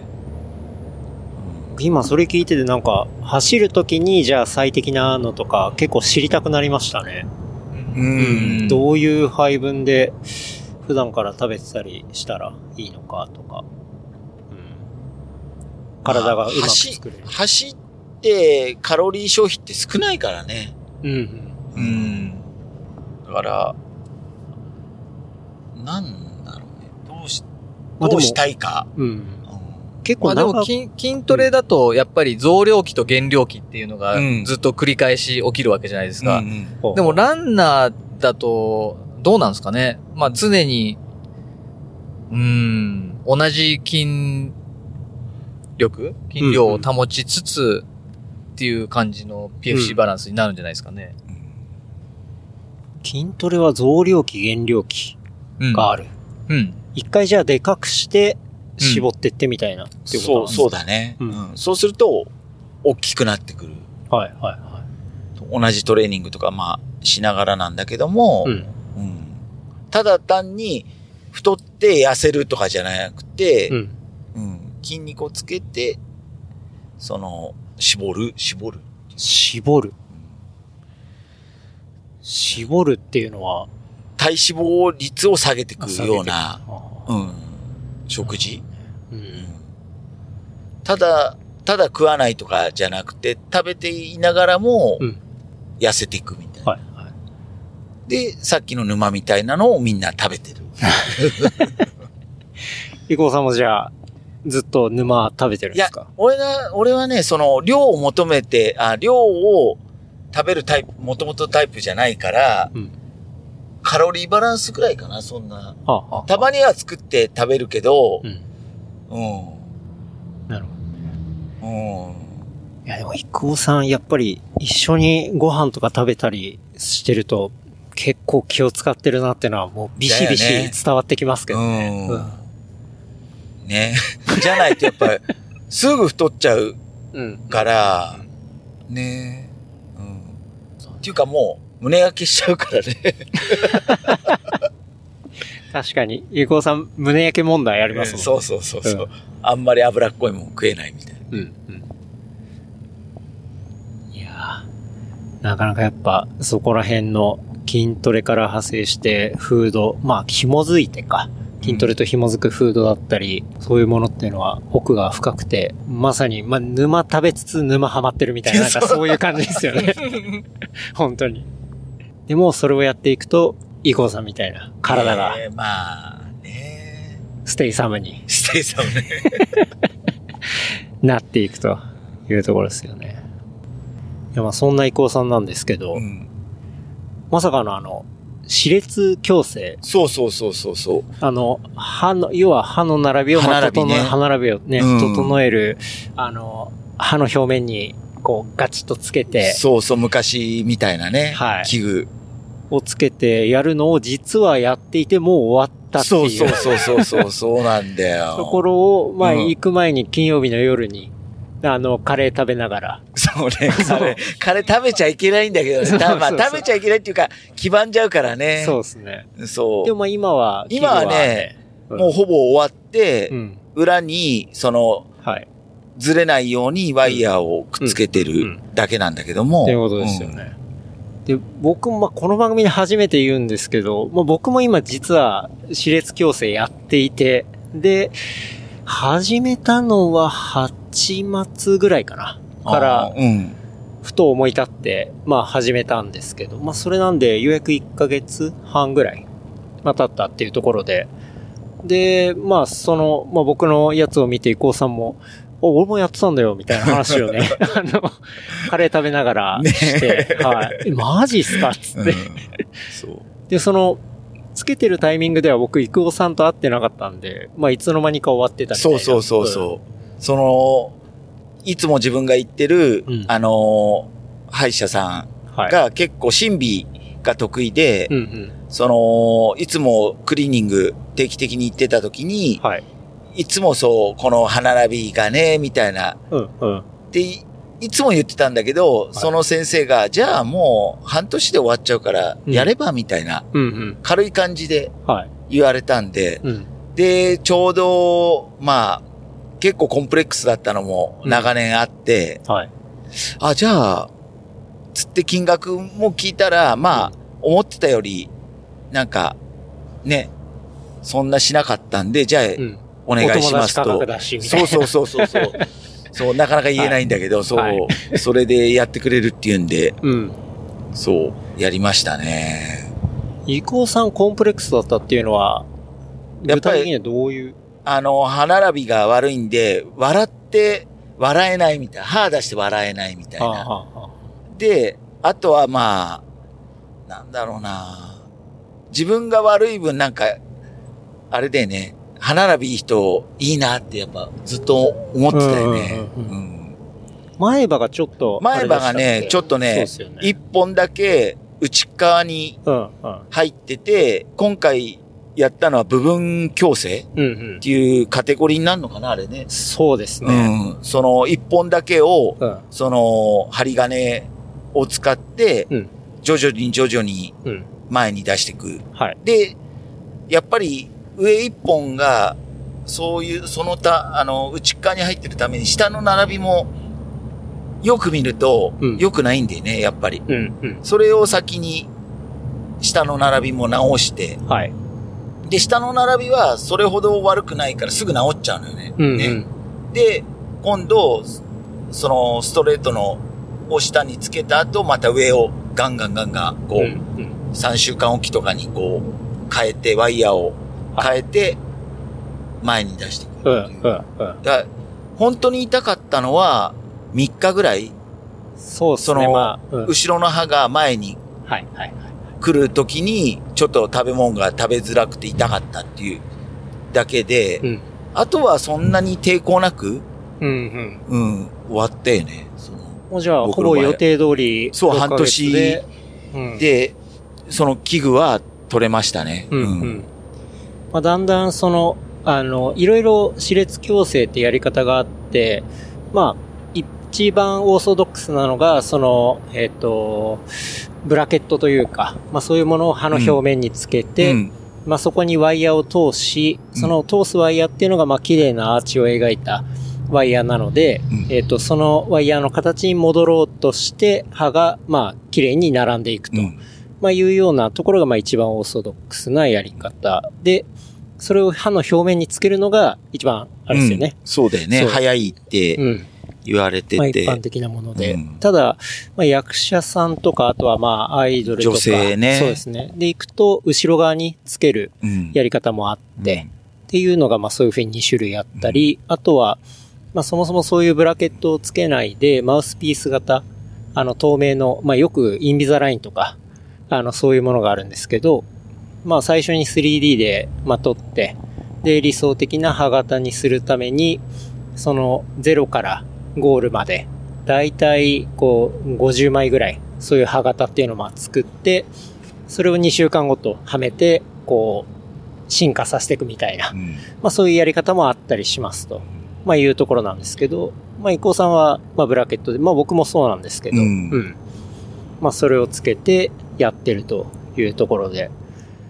まあ、僕コロ、コロナ、コロナがちょうどあったからマスクしてたから、うん ね、本当気がつかれないで。そうですうね。ん。僕も始めたのが、もう仕事も結構リモートだし、まあ普段外出るときマスクしてるし、まあ今逆にチャンスかなって思あって、うん。で、僕自身も、まあ前からずっとやりたくってっていうのがあって、であとやっぱ走ったり結構ハードに運動する時とか、まあひょっとしたらこれからもうちょっと長いレースとかも出るかもしれない時に、まあその部分あんま不安抱えてたくないなっていうかちゃんと噛み合わせとかもしっかりして、まあ光合力を高めるっていうか、なんかそういう面でも変えたいなっていうのがずっと思ってて、で、まあいいタイミングだなと思って、うん。で始めたっていうところですね。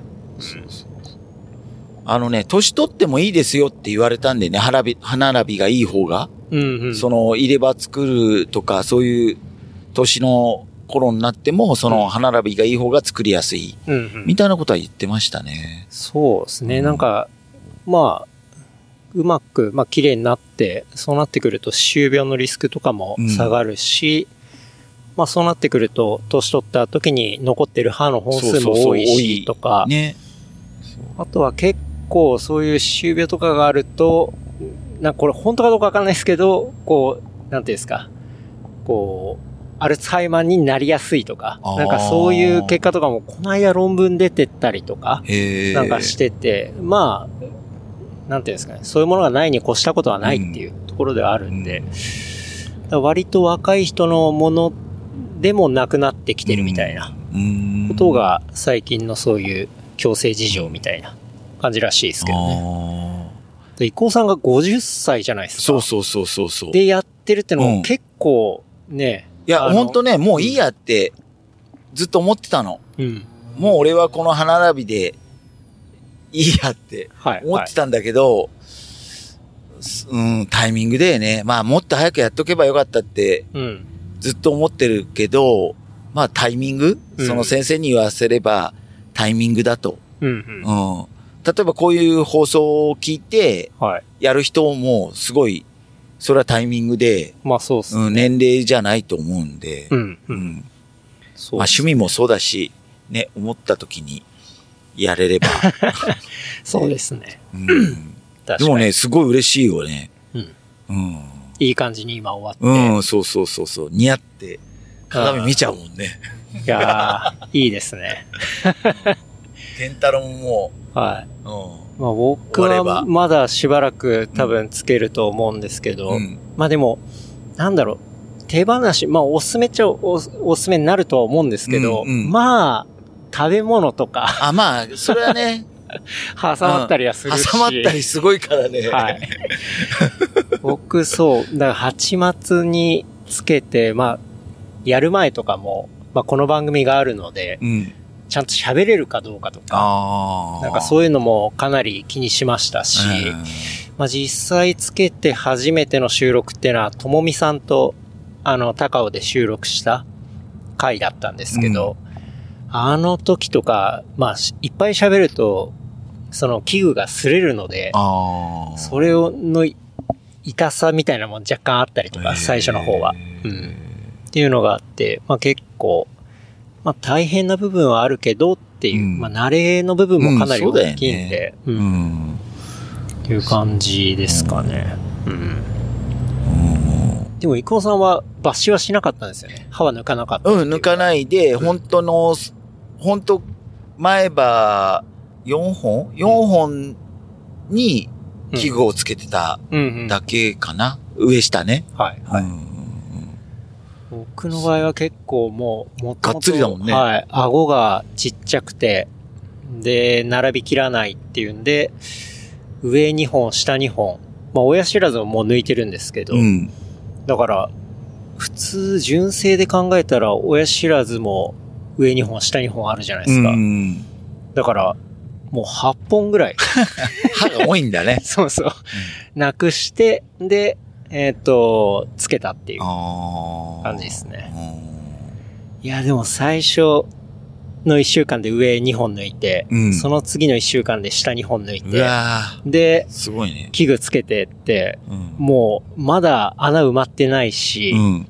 器具はついてるわで、うんもうマジもう、絶望しましたからね。でもそこへ寄ってくんでしょ？歯が。あ、そうです。はうんい。そこの隙間を、こう、うまくなくしていくみたいな。で、ピシッとするみたいな。っていうところなんですけどね。そう、でもさ、すごいよね、今。うん。昔と違うよねっていう。うんう。うんん。そう、子供の頃にやっぱり一回その歯並びが悪いんで、はい。その寝る時だけつける器具うんうん。を作ったことがあったんですけど、はい。それもうものすごい痛くて、うん。まあそれがトラウマじゃないけど、そういうのもあって、うん。そうそうそう、なかなかやらなかったけど、うんうんやっぱ歯が綺麗っていいよね。それはまあ、いいに越し、ね、うん綺麗に越したことはないかなとは、ううんん、思うんでね。そうそうそう。あとはまあ、メンテナンスもしやすくなりますしね、おそらく。うん。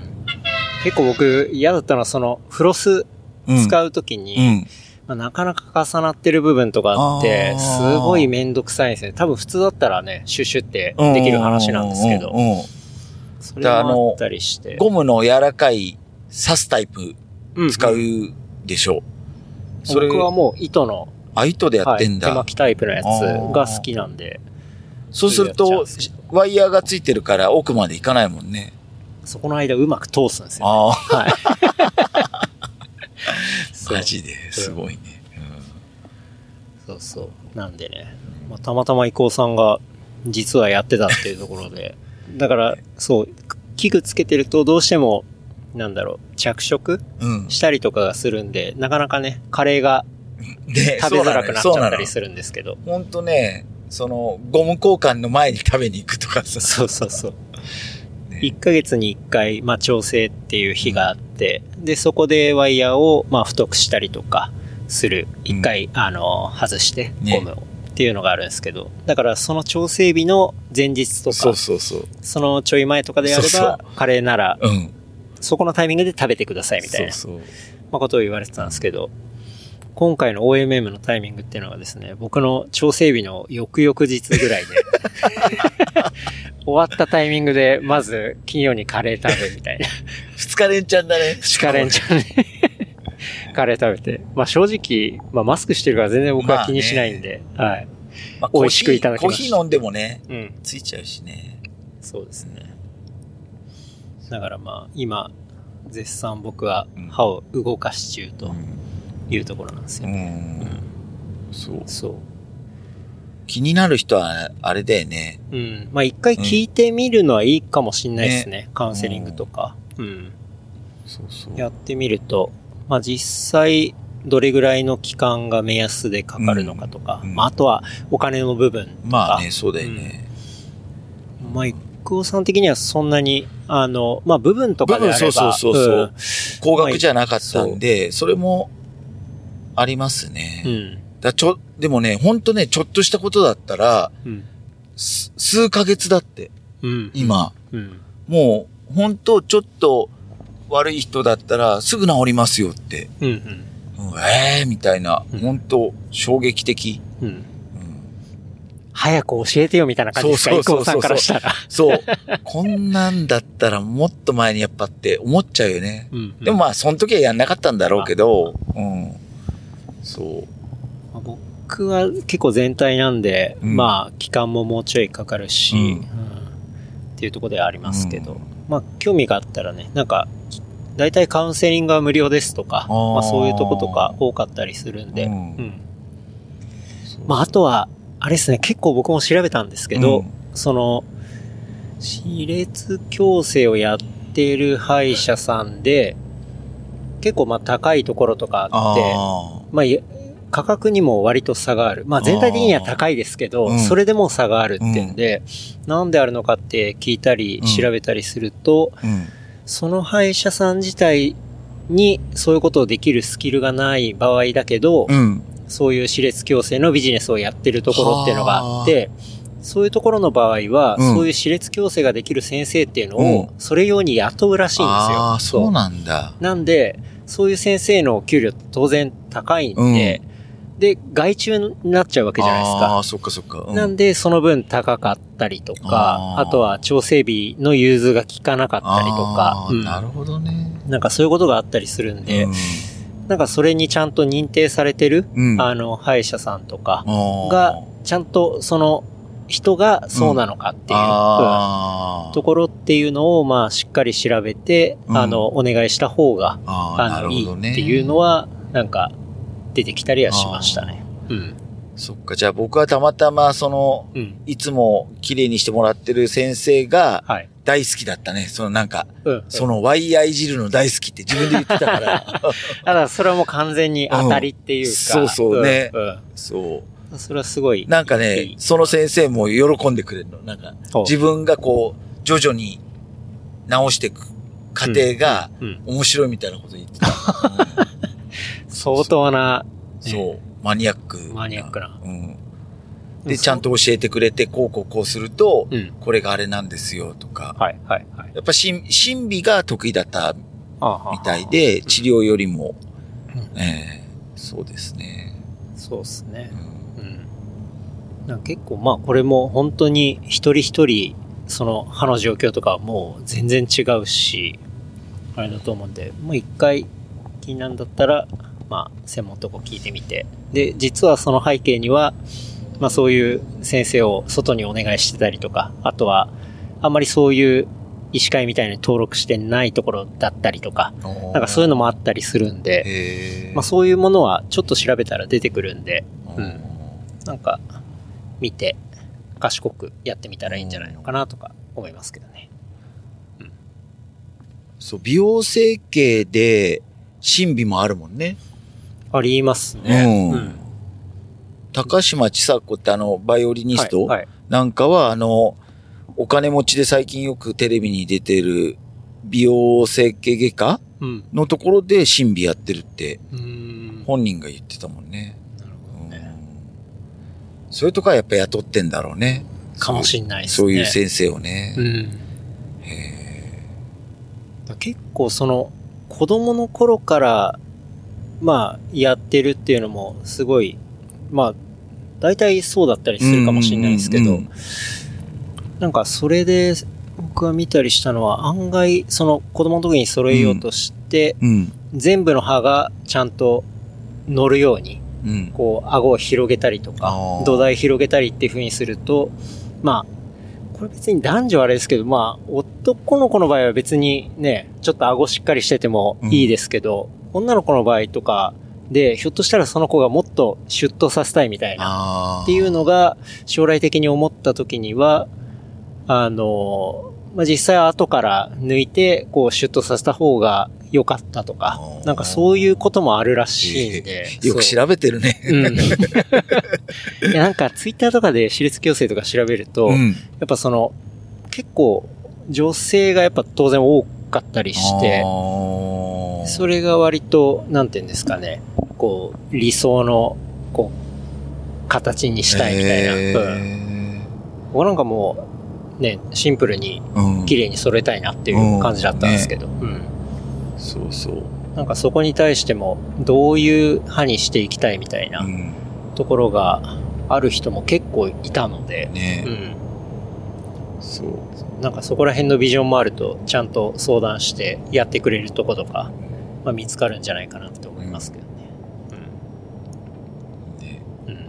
だからね、写真ずっと撮ってたんだけど、はい。それ見返すもんね、よくね。変わったなってあ変わったなって。ううんん。まあ、生きたお金を使ってるなっていう。うん。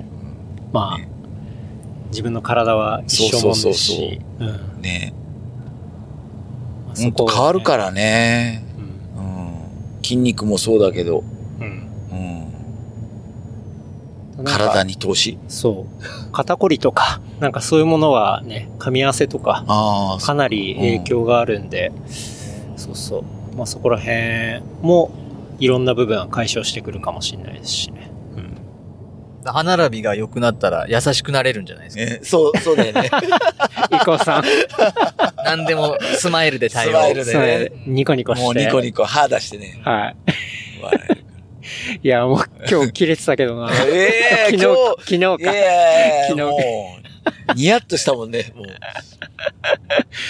や、もう車のクラクションの中で、うるせえな、つって。ね 怖いね、そういうね、ちょっとしたことがね。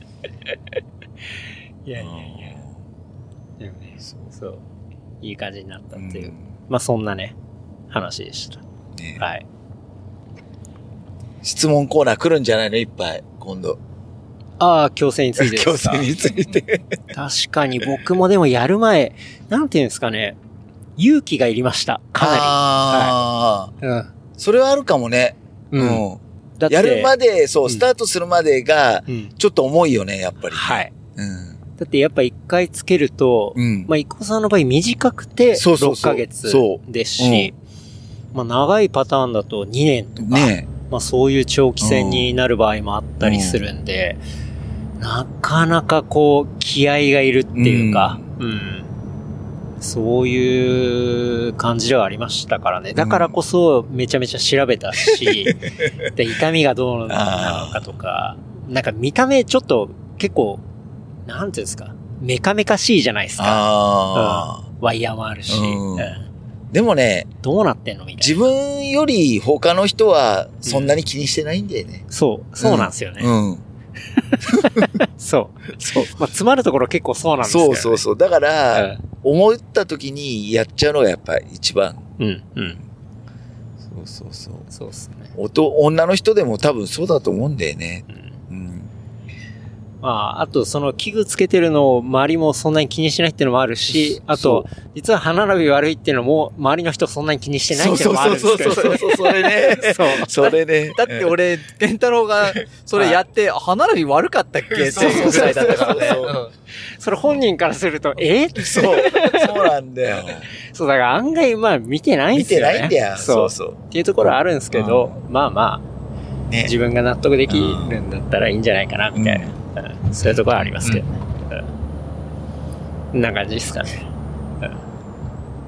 まあちょっと、半年後になるのか、一年後になるのか、わかんない楽ですけど。しみだね、それははいね。うん。ちょっと結構、楽しみですね。うんその人体改造感もあるんで。ねうんうん。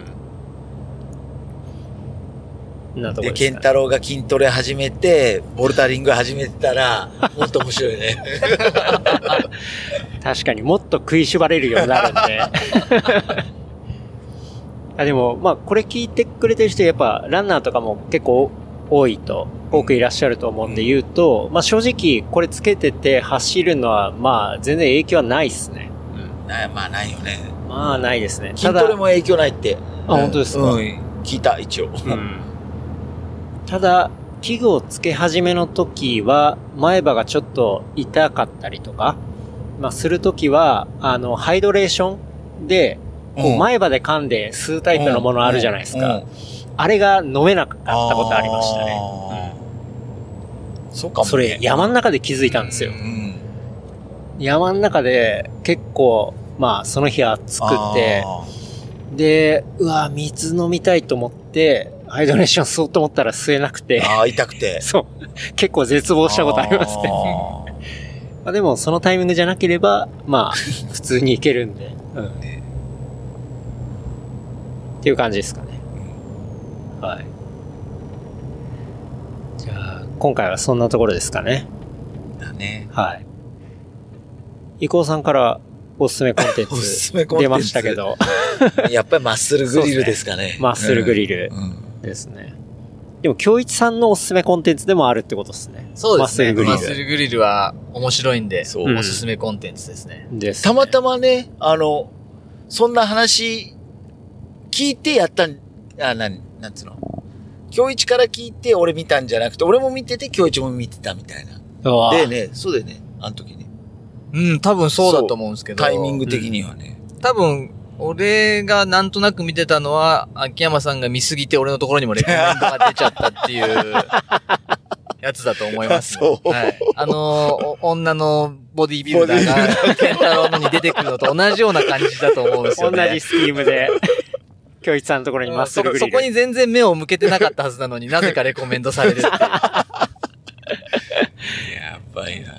すごいですね。もう、伊藤さんの閲覧履歴が、もう周りに影響を与えてます。変なの見てられないね。そうですね。そうですね。本当に。いや、じゃあ、今回おすすめコンテンツはマッスルグリルとうん。いうところで、僕もチェックしてみたいと思いますね。うん今日、あ、いいの？今日一もそれでいいの？あ全然それで大丈夫ですよ。おすすめです。おすすめですね。じゃあ、そんなところでしょうか。はい。はい。はい。お疲れ様です。いや、今日は、今日はというか、まあ、金曜の夜から、ね OMM ライト参加し、えー土日終わり、もうあっという間に今、えー7時半回っております。はい。まあ、収録もですね、まあ、車の中で無事終え、まあ、途中ガソリンスタンドでね、あの、はい、休憩しながらね。休憩しながら、あの、収録させていただいてありがとうございました。お疲れ様です。ありがとうございました。えー今回のゲストは、改めまして、ひくおさん、はい。そして、京一さんでした。はい。えーそれでは、また来週。バイバイ。バイバイ。ありがとうございました。業務連絡しなくていいあ、そう。あ、そうだ、忘れてた。切っちゃった。あ、つけてください。いや、今、京一さんから言われて完全に忘れていましたが、事務連絡をしないとですね。はい。えー番組の感想フィードバックは、ハッシュタグ Replicant FM、ハッシュタグ Replicant FM までいただければと思います。で、話した内容をまとめた show note は、 replicant.fm で見ることできますので、こちらも合わせてチェックよろしくお願いいたします。あとは、サポーターグッズ置いてありますショップは、えー、 replicantfm.shop で、えー見ることできますので、こちらもチェックよろしくお願いします。はい。いや、事務連絡忘れてました。危なかったです。お なんか収録で、はい。それ事務連絡忘れて、はいアフレコするときとかあるの、収録で、収録時にあ。さっきみたいに。あ、マイク喋ってください。あ、マイクで。はい。あ、あの、収録のタイミングで、はい。さっきみたいにはい言うのを忘れて、うん家帰って聞き直して、うん。あ、入れてねえってなってそこでアフレコで入れたりとかするときってあるの？アフレコで入れることはないですね。まあ、今までギリギリ今みたいな感じで忘れなかったみたいななるほどね。はいおー、すごい。感じで。で、多分忘れてたとしても、後取りはしないですね。うん、そのままその回はなしでみたいな。ううん忘れましたっていう ことを多分、あの、配信するときにツイッターとかに書くぐらいじゃないですかね。もし忘れたとしたら。うん。今回俺さ、なんだっけ、ショップの、はい。あれ、SNS で発表しますってさ、ちょっと見遅れた瞬間全売れだはい。ったね。やばくない？買えないんだもん。ほんと買えないですよ買えないよね。リアルクレームですね。いや、あれも、そうですね。ありがたいことに、あっという間に、うん。なくなっちゃいましたね。はい。全サイズ？全サイズ。へキャップも、もう山のように出して、もう発送が本当に大変でしたう。ん。マジか。そうなんですよ。パーカー残ってないんだ。パーカー残ってないんで何、すよ、ね。何が一番先に？ロンティーとかは、はい、あっという間に。まあ、パーカーも、でも同じぐらいのタイミングですね。え、山張ってたの？このサイズみたいな。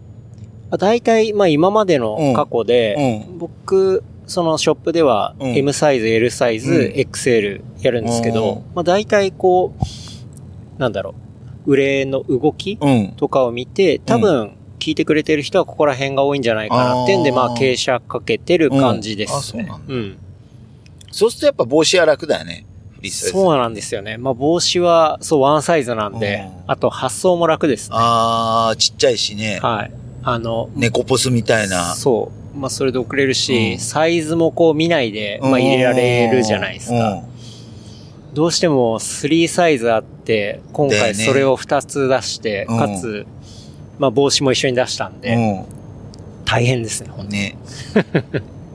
すごいね、サポーター。いや、本当にありがたいです。うん。こんな感じでしたね。ははい。なんか、言い残したことありますか？イゴさん。あ、俺？はい。ないな。ないかな。ないですか？うん。なんか物申す的なもんないですか？ドミンゴに？ドミさんに物申すあるんですかすごくないですか？ここ、ここで。ドミンゴさんに物もうい申え、言えないでしょ。す。言えないんだ。いやいや、いい夜だったなと。ああ。二日に、最高ですね二日にわたってね。はい。京一さん、なんかありますか？あ物、ー物申す的な。まあ、いつものドミさんでした。ドミさんの話なの。いやー、わかりました。じゃあ、そんなところですからね。はい。はいじゃあ本当に、これは最後の締めということで、えー、一行さん、京一さん、本当にありがとうございました。はい、お疲れ様とうございました。あとは一緒に走った JJ さん、水木さんもありがとうございました。すごい楽しかったです。はい。えー、それではまた来週。バイバイ。